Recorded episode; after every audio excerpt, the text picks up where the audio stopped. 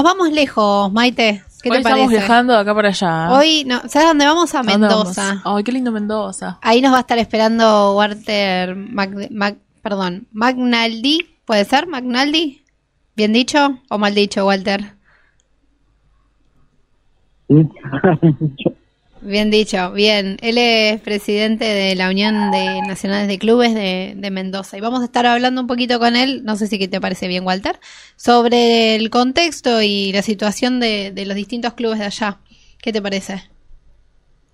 sí, bueno, correcto, agradecido. Bueno, comentanos entonces, si aceptas, eh, Sí. ¿cuál es la situación de, de los clubes en este momento de pandemia allá? Bueno, ante todo, buenos días, gracias por la comunicación. Y comentarle un poquito la situación nuestra acá en la provincia de Mendoza con este tema de cuarentena. Claro, Es difícil la situación como en todas partes de- del país y sobre todo para las instituciones porque esto ha dejado al desnudo muchas falencias en cuanto a lo que es eh, el tema de personas jurídicas, el tema de la distribución de los recursos, los distintos programas distintas acciones que bueno ayudan al mantenimiento de las instituciones. Hoy, por ejemplo, cuesta reabrirla, eh, no hay ayuda o un programa a nivel oficial para eso, entonces bueno, digamos de todo un ordenamiento. Y hemos venido hablando con los distintos presidentes, presidentes de clubes nacional, una, una ley, la ley de las de las asociaciones civiles, y de ahí en más empezar a trabajar eh, un esfuerzo y a, a tener un objetivo en común, porque el desafío de esto es eh, que cumpla, que la ley sea a nivel nacional, la, eh, instituciones civiles, y de ahí empezar a trabajar ya con el tema de objetivos en común.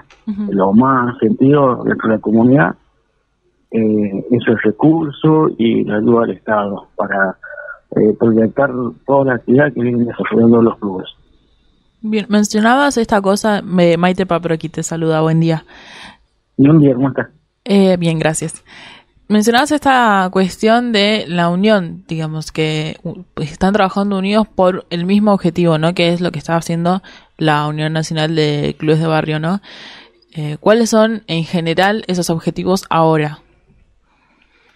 Y en el inmediato, eh, la, la mayoría de los clubes han prestado solidariamente sus espacios, sus instalaciones, y han permitido que las mejores distintas agrupaciones se reúnan en el seno del club para brindar ayuda básica, elemental, como es eh, una copa de leche, tema de alimentos, es un poco el dentro de la caja resonancia de una sociedad bastante golpeada. Entonces, bueno, uno no, hoy no, pierde vigencia, creo que tiene mucho más vigencia que en la época de los inmigrantes cuando se asumieron como instituciones sociales. Y tiene que tener el apoyo del Estado, tiene que tener un programa que lo sustente, que lo encuadre, porque el tema de tarifas es muy difícil acá. Tenemos clubes que muy humildes que han facturación de luz llega a los 40, 50, 60 mil pesos, cuando es simplemente un baldío con dos arquitos y una salón, que sede social del club. Son eh, extremadamente caros, difícil de mantener. En el tema de personas jurídicas sí es muy tedioso. Caro, eh, complejo, es una situación eh, muy difícil. Entonces tenemos que tener una ley, que la que es eh, la asociación civil, que ayude a las agrupaciones barriales, a las agrupaciones de amigos de los clubes, a tener un- una inspección de los sellados y todo lo que implica para obtener personas jurídicas, porque sin la persona jurídica uno no puede acceder a los proyectos, entonces siempre están marginados. Si tenemos un alto grado de instituciones con eh, tu carpeta de personas jurídicas paradas, cajoneadas, y a veces sin recursos, sin balance, entonces sí, es difícil. Cerca de un casi 85% tenemos sin la posibilidad de, de acceder a lo que es personas jurídicas. Eh, bien, sin embargo, hay eh, se lanzaron eh, durante el último tiempo varios programas por parte del Estado, de la cual la Unión Nacional de Clubes fue eh, parte importante, digo, en la promulgación y en la activación de dichos planes, eh, que ayudan en estas cuestiones. ¿Ustedes son beneficiarios de alguno? Sí, estamos trabajando eh, y aparte te voy a agradecer porque sinceramente ha sido una columna vertebral importante porque eh, consenso de todos los dirigentes de la Unión Nacional han encontrado que sistematizar problemas comunes y sentidos en todo el ancho y largo del país. Eso se ha ordenado en forma de objetivo, prioridades, y eso es lo que ha dado, por ejemplo, pie a una nueva ley, a distintos programas que van en auxilio de esas necesidades que se siempre estaban comentando. Entonces sí, es muy importante lo que se ha hecho, lo que se ha logrado y el protagonismo que está tomando la Unión Nacional de. Bien, excelente. Entonces, estas son buenas noticias.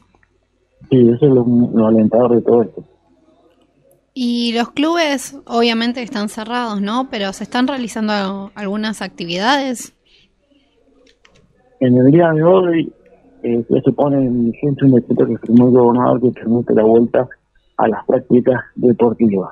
No más de 10 personas por grupo, con distanciamiento de dos metros eh, cada uno del otro, y entonces, bueno, eso ha puesto contento a mucha gente que por ahí necesitaba la actividad como medio de distracción, yo a veces reencontré con el otro, aunque sea a la distancia, pero bueno, ha permitido esta instancia. Lo que sí, eh, el tema de la liga y competencias federadas han finalizado, o sea, va a finalización hasta el año que viene. Entonces, bueno, eh, vamos paso a paso en este tema. Paso a paso, como dijo Mostaza. eh, bueno, ¿y tienen pensado alguna fecha? Sé que eh, muchos dirigentes están hablando de que no suena como eh, responsable, pero eso tiene más que ver con la cuestión de cómo está la provincia frente a la pandemia. Capaz Mendoza está en condiciones de, eh, por lo menos, ver en un futuro cercano la apertura de actividades. Y el tema es complicado, porque el inicio de toda actividad implica también la parte de cuidado, toda la capacidad que se tiene que tener en función de esta situación que vivimos. Los recursos son muy, muy, muy escasos y muy acotados, entonces, específicamente, eh, esperan que haya un tratamiento, que la situación vaya en disminución o un descenso para que el año que viene eh, reprogramar otra vez la realidad, porque, porque este lado necesita hacer las revisiones, los desopados, y eso lleva dinero y si, comento que el 20% del deporte en la República Argentina es el deporte federado, donde está concentrado en la, capital federal, los grandes clubes, ellos eh, tienen sponsor para poder volver. De hecho, Copa Libertadores es un claro ejemplo.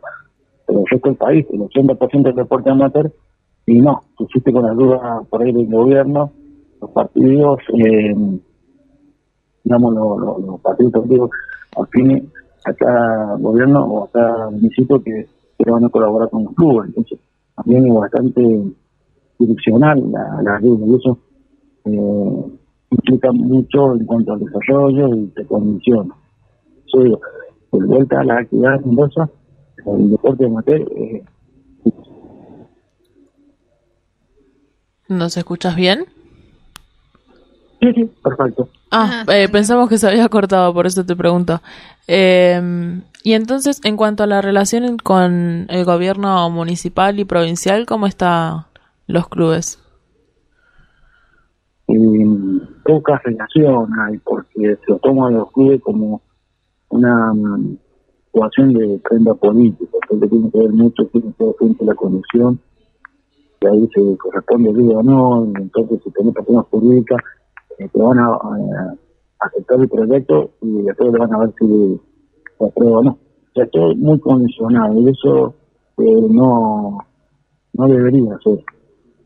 No, no corresponde. Claro, no corresponde. El tema de que se aprueben una persona pública depende también de la cara del tiempo. Bueno, son situaciones que se van muy de pueblo, muy de provincia, muy de comuna. Y es difícil. Entonces, finalmente eso lleva a que todo sea eh, informal, ¿sí? un grupo de amigos, en, un, terreno, arman una entidad civil, una asociación, también una agrupación, en mejor de los casos intentan tener personas políticas, pero siempre queda a mitad de camino. Por eso tenemos ese alto grado de porcentaje, 30 personas políticas en la relación social.